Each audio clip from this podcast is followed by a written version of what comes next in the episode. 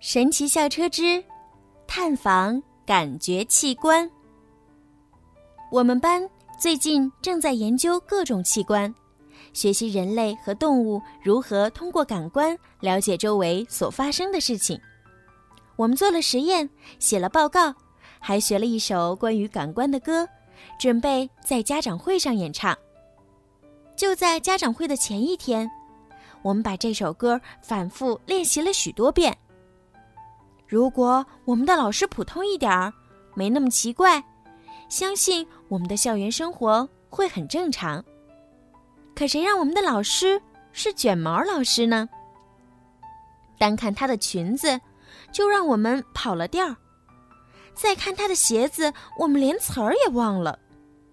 想到她那古怪的个性，我们的大脑简直就是一片空白。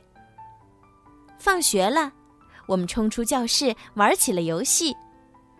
过了一会儿，卷毛老师也走了出来，坐进了他的车里。这时，新来的副校长王尔德先生路过，跟我们打招呼说：“各位同学，今晚家长会再见。”今晚，我们喊了起来。弗瑞斯老师告诉我们是明天。马尔德先生马上说：“我这就去告诉他。”但是太迟了，卷毛老师已经驾车离开了。马尔德先生叫着：“我得赶紧追上弗瑞斯小姐。”然后他就急急忙忙爬上了那辆校车的驾驶座。天哪，他把我们吓坏了！要知道，我们已经搭乘这辆疯狂的校车很多次了。那可是需要疯狂的经验啊！我们绝不能让瓦尔德先生驾驶它，他一个人可不行。毕竟他不是卷毛老师。我们全都跟着跳上了校车。瓦尔德先生小心翼翼地把车开出了停车场。我们和卷毛老师中间只隔着几辆车，很快就追上他了。卷毛老师的敞篷车越开越快。从车里飞出来很多张纸片，纸片飞进了校车的车窗，我们赶紧拾起来替他收好。纸片上写的都是关于感官的教学笔记。就在这时，马尔德先生看到了仪表盘上的一个绿色按钮，绿色表示开。他一边说着，一边伸手去按，我们一起大喊：“别碰！”但来不及了，瓦尔德先生已经按动了按钮。他没坐过这样的校车，但我们已经体验过太多次了。大家都屏住了呼吸，心里想着不可思议的事情就要发生。果然，校车开始缩小了。校车缩小到只有一粒灰尘那么大。一阵微风吹来。我们便腾空而起，直冲向一个蓝色的大圆圈儿。圆圈正中央是一个大黑点儿。我们被吹进了一个巨大的眼睛里，这还是一个警察的眼睛呢。警察先生开始拼命眨眼睛，想把东西挤出去。这时，瓦尔德先生又盯上了一个七彩的拉杆。我们赶紧提醒他不要碰那根拉杆，但还是晚了。校车瞬间滑进了一层透明膜里，这就是保护虹膜和瞳孔的角膜。穿过角膜，我们驶过一片清澈的水域，接着经过了虹膜和瞳孔。瓦尔德先生兴奋地大声问我们：“有谁知道驾驶校车原来这么有趣？”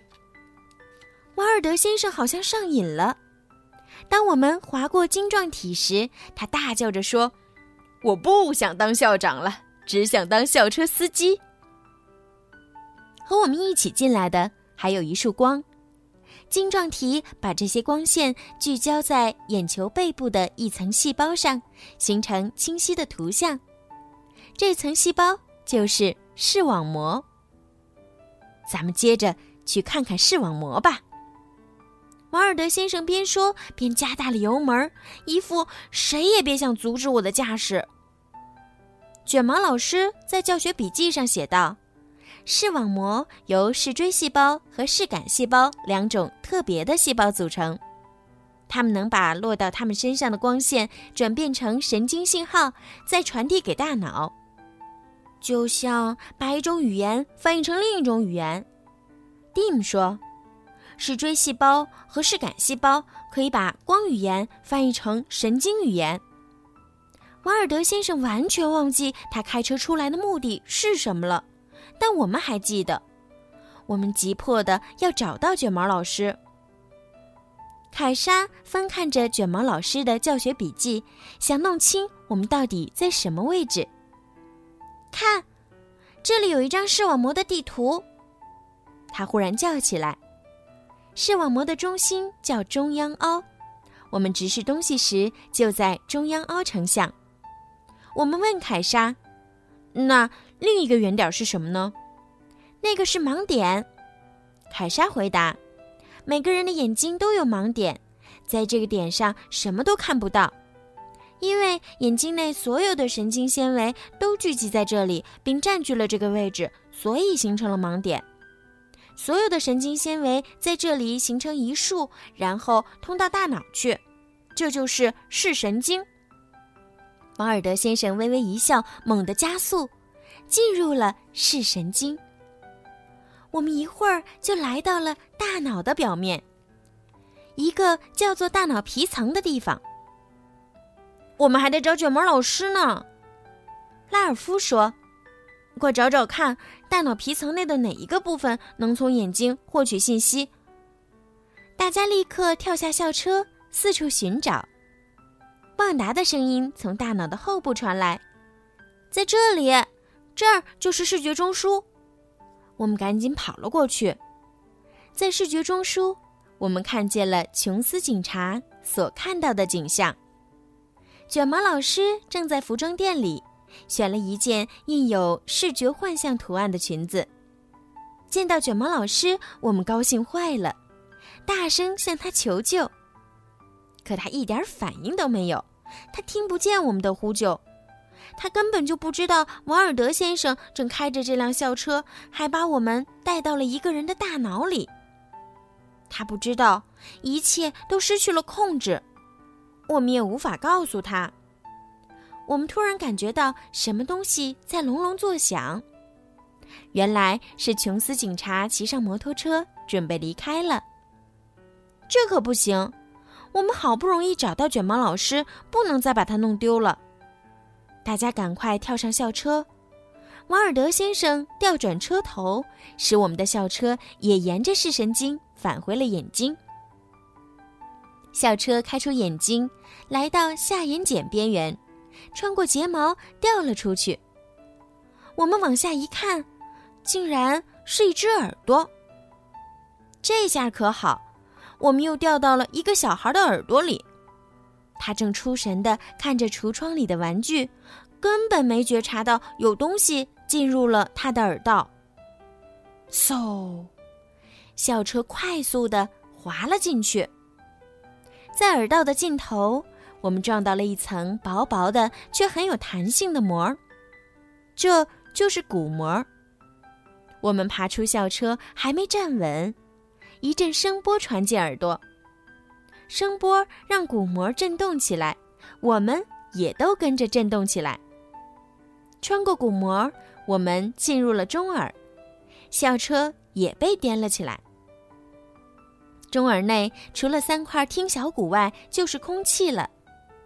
这三块听小骨传送着声波，声波从一块骨头传到下一块骨头，我们也随着声波前进着。校车紧跟在我们后面。接着，我们来到另一个有弹性的膜前，这个膜叫卵圆窗，位置最靠后的听小骨镫骨就靠在这层膜上面。多罗西念起了卷毛老师的教学笔记，请同学们注意，正是卵圆窗把中耳和内耳分隔开来。我们穿过卵圆窗时，旺达大喊着：“奈儿，我们来了！”不管情不情愿，我们还是进入了内耳。在此之前，我们经过的耳朵部分，做的是同一个工作——传送声波。在内耳里，我们看到了接收震动的东西——耳蜗。我们游过耳蜗内的液体时，发现了许多毛发一样的小细胞。卷毛老师的教学笔记上这样写着：“听毛细胞是声音的接收器，能把声波的振动转换成神经信号。”我们又回到了校车上，瓦尔德先生载着我们，跟着神经信号进入了听神经。我们又来到了大脑皮层。不过这次是另一个区域，也就是听觉中枢。在大脑皮层的听觉中枢，我们听到了这个小男孩所听见的声音——卷毛老师的声音。他正在念他的备忘清单。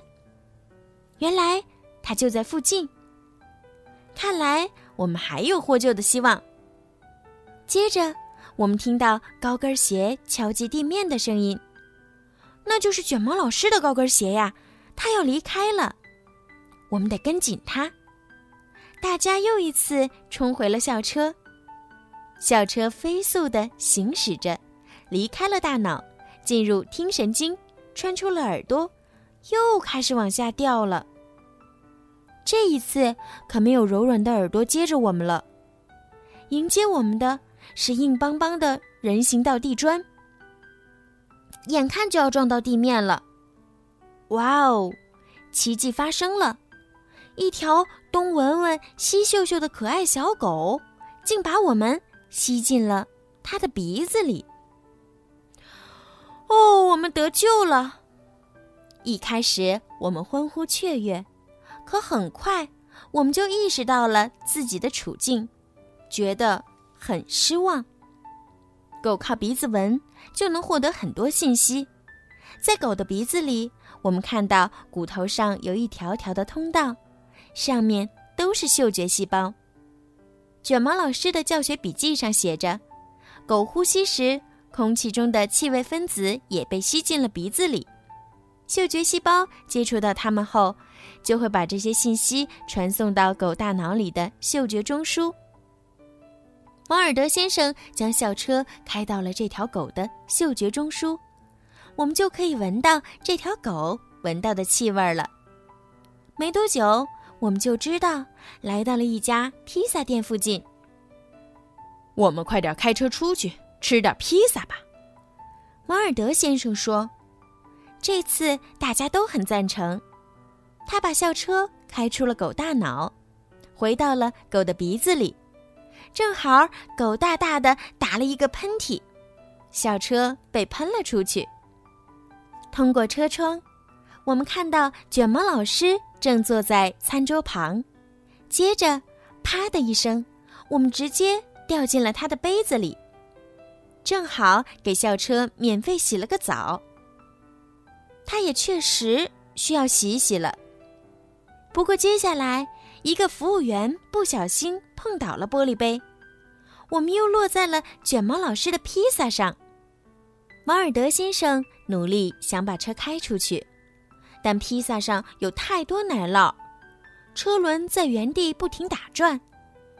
这时，卷毛老师已经拿起披萨准备开吃了。虽然卷毛老师的伶牙俐齿常常让我们招架不住。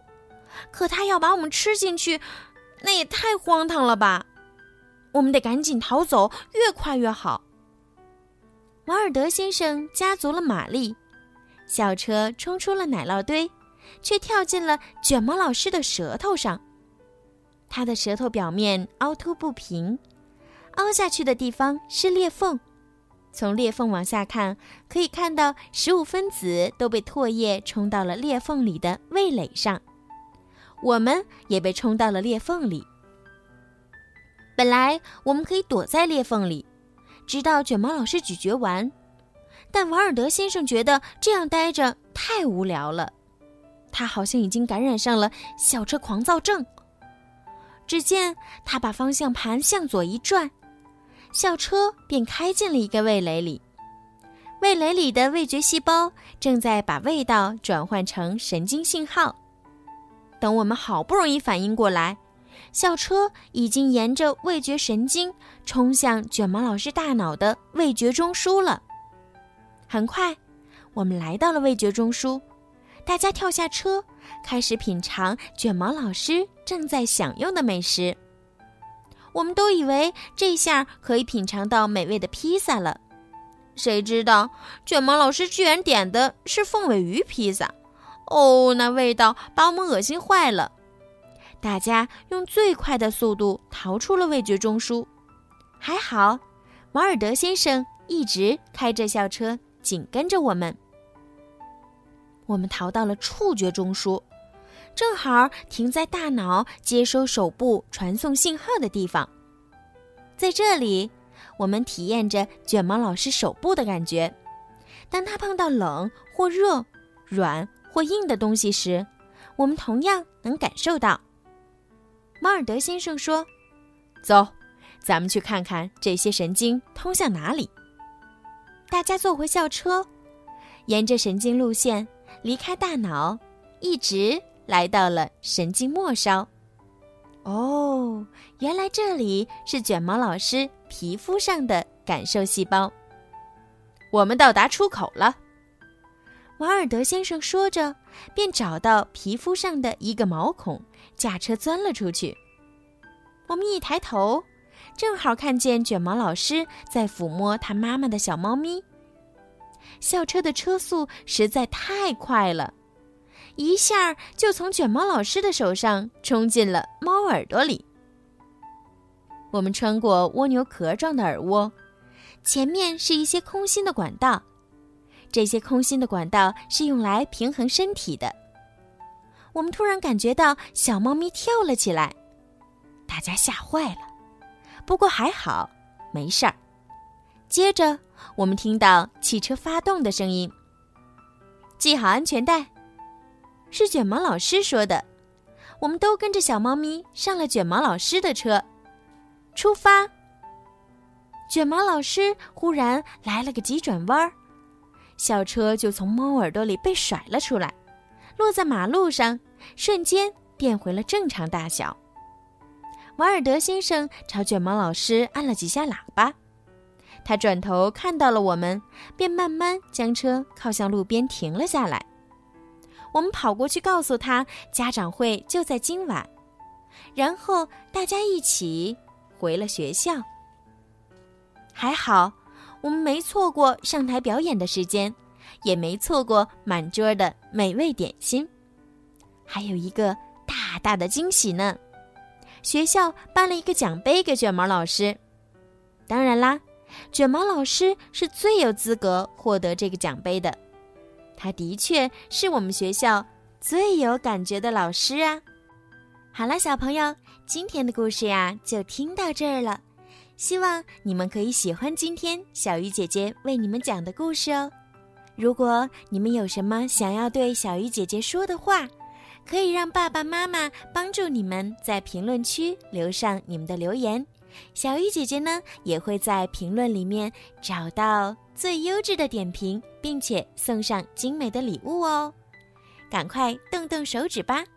还有啊，就是请家长们多多的帮小鱼姐姐转发，转给更多的小朋友，让他们都可以听到小鱼姐姐讲故事。